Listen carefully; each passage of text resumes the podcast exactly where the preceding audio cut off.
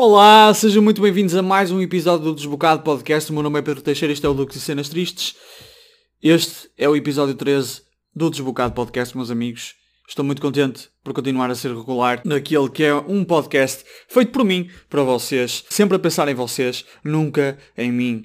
Isto é um serviço que eu faço para a comunidade. Isto é quase como um trabalho comunitário, porque uh, eu estou em casa preso e ao mesmo tempo que estou preso, estou a fazer um serviço para a comunidade. Isto não, isto foi uma, uma ideia estúpida. Não, isto não tem nada a ver com trabalho comunitário.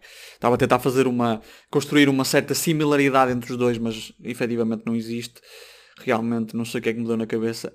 Uh, é só mesmo para encher chouriço. Eu às vezes digo coisas para tentar encher uh, minutos, para tentar acrescentar minutos ao, ao ao tamanho do meu vídeo uh, e do meu podcast. Antes de continuarmos com o vídeo uh, ou com o podcast, melhor dizendo, peço-vos que por favor subscrevam o canal, metam um gosto, deem follow no Spotify. Se estiverem a ouvir isto no Spotify, vocês já sabem como é que isto funciona. Eu só quero que as plataformas percebam que existe regularidade neste podcast, tanto no YouTube como no Spotify. Uh, eventualmente eu irei expandir este podcast para outras plataformas de streaming de áudio, como por exemplo o Tidal, uh, o Google Podcasts, ou o Google Sounds, ou caralho, uh, Apple Music, ou Apple Music não, acho que é o iTunes, não é? iTunes, é para vocês verem o quão desinformado eu estou, mas sim, eu irei fazê-lo, uh, mas primeiro quero ver se isto ganha views, ou, não, não é bem views, não é? listeners, listeners, no Spotify. Bom, Hoje vamos falar sobre pobreza. Pobreza é uma coisa muito engraçada, também muito triste, eh, mas que ensina. A pobreza ensina, meus amigos. Pobreza é construtora de caráter. Às vezes não constrói os melhores caráteres, tenho de dizer. Eu conheço muita gente pobre que realmente construiu e moldou o seu caráter na pobreza e é uma pessoa de merda. Eu acho que sou uma pessoa mais ou menos e que realmente a pobreza teve um efeito positivo sobre a minha atual perspectiva de vida. Bom, citando o uh, enorme, famoso, rico, lindo, fantástico, delicioso, goto do humor, Dave Chappelle, meu pai ganhava dinheiro suficiente para eu crescer pobre num bairro rico. E nos meus primeiros anos de vida uh, eu não tinha percebido que realmente era pobre em comparação com as outras pessoas. Não sei como é que os meus pais me conseguiram esconder durante tanto tempo que eu era pobre como um caralho. Eu era pobre ao ponto de não comprar roupa, eu tinha roupa dada. Eu usava sempre umas calças uh, dois números acima do número que, que, seria adequado para uma pessoa com a minha cintura, mas, uh, mas realmente era assim que eu vivia e achava que era assim que toda a gente vivia. Eu usava umas sapatilhas muitas vezes um ou dois números acima do, do, tamanho do meu pé, mas pá, eu achava que realmente toda a gente vivia assim, que toda a gente tinha roupa dada, que ninguém comprava roupa.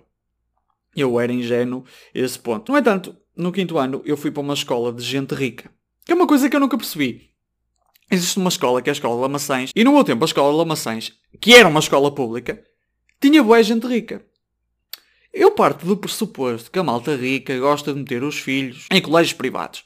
Mas por alguma razão, que eu não consigo compreender ainda hoje, a Escola de Lamaçães tinha muito miúdo que tinha dinheiro suficiente para pagar, por exemplo, um colégio de Dom Diogo de Souza que é um dos colégios privados mais conhecidos aqui de Braga. E pronto, uh, se eu não tinha percebido que era pobre no meio de gente rica, percebi no meu quinto ano, que foi quando comecei a ter contato com gente que realmente tinha muito dinheiro. Os colegas não só tinham roupa do seu tamanho, como tinham roupa comprada. Eu às vezes ouvi os meus colegas em conversas a falar sobre, olha, ontem fui, fui à, à loja da Nike comprar roupa.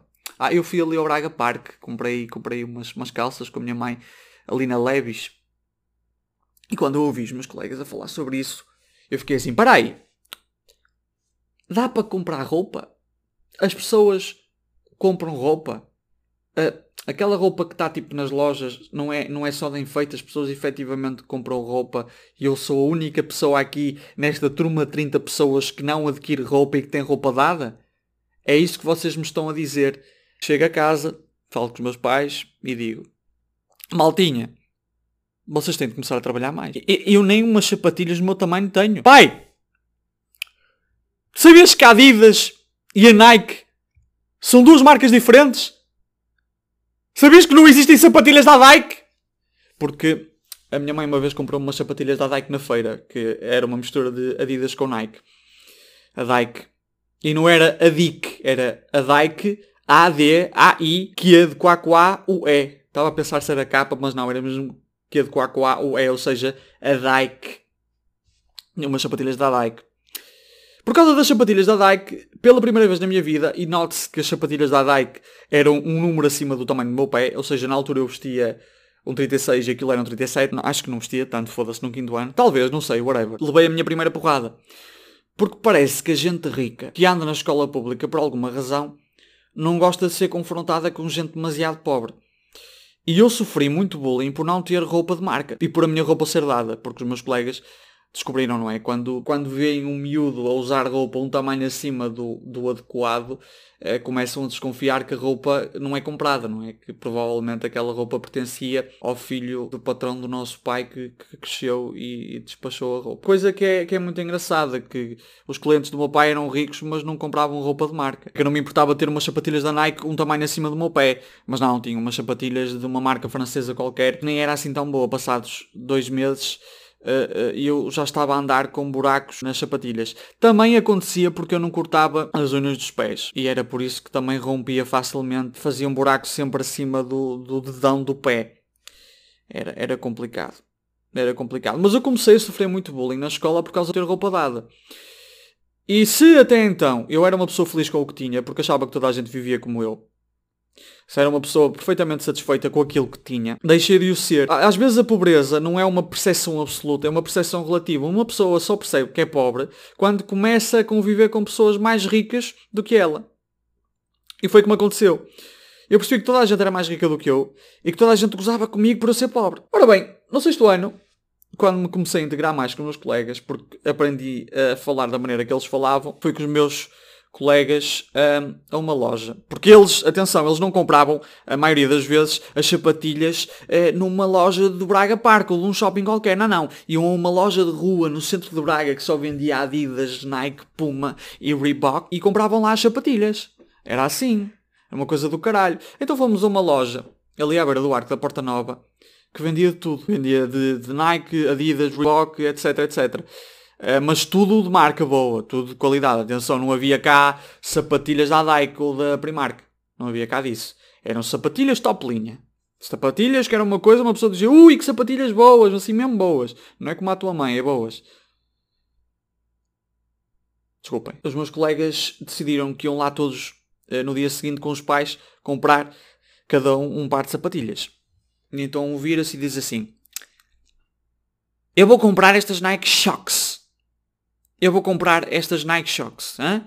Porque na altura eh, as Nike Shocks estavam muito na moda uh, porque eram as sapatilhas prediletas de muitos jogadores da NBA.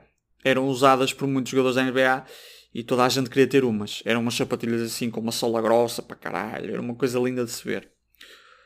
Outro colega meu virou-se e disse assim: Quero umas, quero umas Adidas F50.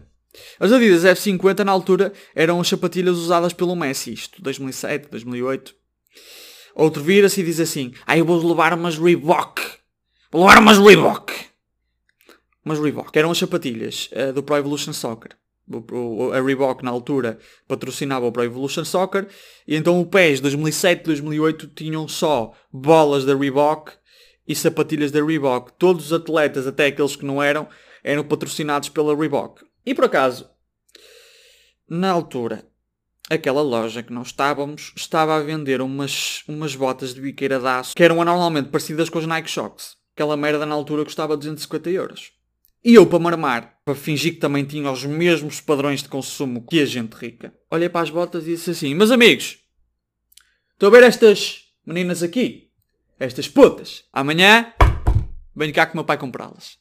Só para vocês verem. Hã? 250 paus. Essas meninas aqui. E os meus colegas viram-se cada um olha para mim com um olhar mais perplexo do que o outro. E dizem todos em uníssono: Pedro, o teu pai é trolha? Eu olho para eles e digo assim: Primeira coisa, construtor civil patrão de si próprio. Eu não, eu não percebia muito bem os padrões de consumo dos meus colegas. Eu era tão pobre que, que não conseguia distinguir umas sapatilhas uh, de umas botas de biqueira de aço. Em minha defesa tenho de dizer que aquelas botas de biqueira de aço eram anormalmente parecidas com umas Nike Shocks. Uma pessoa nem sabia se o trolha ia assentar cimento ou jogar basquetebol na quadra do patrão. O homem que levasse aquelas botas para o trabalho tornava-se automaticamente o Kobe Bryant dos calceteiros. Então eu realmente eh, não sabia, não percebia, não conseguia entender muito bem os padrões de consumo dos meus colegas e sofri muito com isso. Eu demorei mais um bocado, lá está, por causa da minha pobreza, a conseguir integrar-me, porque eu não tinha nada em comum com os meus colegas. A minha primeira consola eu comprei com. comprei no ano passado. Foi uma PS4. Eu nunca tive uma consola. Nunca. Um Game Boy, uma PSP, nada. Nada, nunca tive uma consola. A única consola que eu tive era daquelas uh, em que dava para jogar Tetris, dos que se compravam nos chineses e custavam tipo 3 euros. Foi-me foi -me dada uma pouco antes uh, do Natal, porque a minha família não celebrava Natal. Porque a questão é esta, é que muitas famílias pobres chegam ao Natal e arranjam forma de dar presentes uh, bonitos e, e, e, lá está, um bocadinho mais luxuosos aos seus filhos. Eu como não celebrava Natal por ser testemunha de Jeová, fodia-me o ano inteiro. Mas eu posso dizer que o jogo virou, meus amigos. O jogo virou que alguns dos meus colegas de turma hoje em dia já não têm tantas posses, não é? Já não têm uma, uma posição na sociedade tão avantajada e, digo-vos uma coisa, eles às vezes vão comprar merdas à Primark. Como eu, que eu também. Eu, eu, não, eu não subi muito de vida, eu continuo pobre, mesmo. Um bocadinho melhor, mas continuo a, a comprar roupa de 6 em 6 meses. Portanto, é, é isso. E é na Primark a roupa que eu compro. E então, eu fui à Primark e vi um dos colegas que usavam comigo a galar umas sapatilhas de 10 euros. E eu, ah, então parece que acabou o tempo das vacas gordas, não é mesmo? Não lhe disse, estava a pensar, atenção, não lhe ia dizer porque também parecia mal. Parece que as vacas gordas lá foram com o caralho, não é? Emagreceram as vacas, não é? Pois é, agora vais comprar umas sapatilhas da Primark como eu, não é? E ao lado das sapatilhas de 10 euros estavam umas sapatilhas mais sofisticadas de 12 euros e meio. Eu olho para o meu colega, não tenho bem a certeza se ele me reconheceu porque eu estava de gorro. Na altura, eh, quando eu era criança, não usava gorro porque primeiro não tinha uma calvície para esconder e segundo não tinha dinheiro para comprar um gorro. Olhei para ele e quando o via pegar nas sapatilhas 10 euros, peguei nas 12,5 logo a seguir. Olhei para ele, de cima a baixo, e fiz assim. Pois é. O mundo vira, a terra plana dá voltas, meu amigo. Cheguei a casa chorei emocionado porque foi uma pequena vitória depois de muitos anos consegui, de certa maneira, vingar-me do meu colega. Duas semanas depois chorei porque as sapatilhas de 12,5€ uh, arrebentaram. As sapatilhas da Primark têm uma qualidade de merda. Nunca comprei sapatilhas na Primark. Esperem mais um bocadinho e comprem umas sapatilhas decentes. Porque calçado uh, é uma coisa que, que, que tem de se comprar de qualidade tem de se comprar de qualidade. Não vale a pena estar a comprar umas sapatilhas da Primark, porque daqui a um mês estarão todas arrebentadas e vocês terão novamente de comprar sapatilhas. Portanto, se forem a ver, no longo prazo acabam por gastar mais dinheiro. Ah, e cortem as unhas se forem comprar sapatilhas da Primark, não é? Se querem ter unhas grandes, principalmente a unha do dedão, usem pelo menos umas sapatilhas de marca ou umas botas de biqueira de aço. Nestes casos, as botas de biqueira de aço dão jeito, porque tenho quase a certeza que não vão arrebentar. Mas sim, aquela foi uma pequena vitória e... Uh, e uma pessoa tem de estimar estas pequenas vitórias na sua vida. Não tenho tido muitas vitórias uh, e é isso. Bom, uh, eu não sei quanto tempo é que falta para acabar. Ah, faltam. Quer dizer, não falta tempo nenhum. Se decidir acabar isto agora, acabo, não é?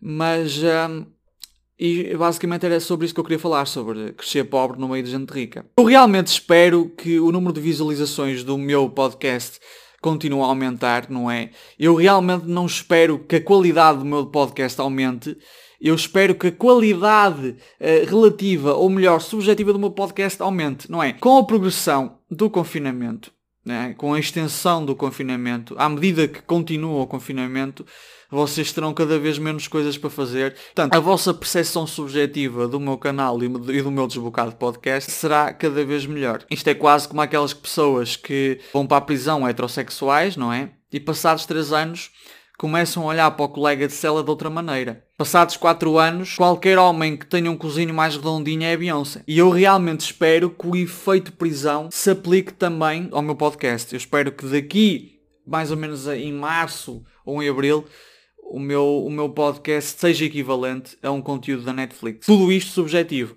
porque eu realmente não, não espero aumentar a qualidade do meu canal, nem do meu desbocado. Estou a brincar, espero. Isto vai, isto vai melhorar certeza que isto vai ficar melhor, meus amigos. Eu estou, ando a escrever todos os dias e, um, e realmente espero que isto vá melhorando, porque efetivamente é um podcast uh, feito uh, com todo o amor e carinho que me é possível proporcionar. Este foi o episódio desta semana. Espero que tenham gostado. Subscrevam o meu canal, uh, metam gosto. Se ouviram isto no Spotify, eu não sei se está para meter gosto. Eu ainda não sei se está para meter gosto no Spotify, é uma vergonha. Mas, mas sim, é isto. Subscrevam o meu canal, metam gosto, espero tenham gostado. Esta semana ainda sairá um corte deste ou do anterior Desbocado Podcast, está bem?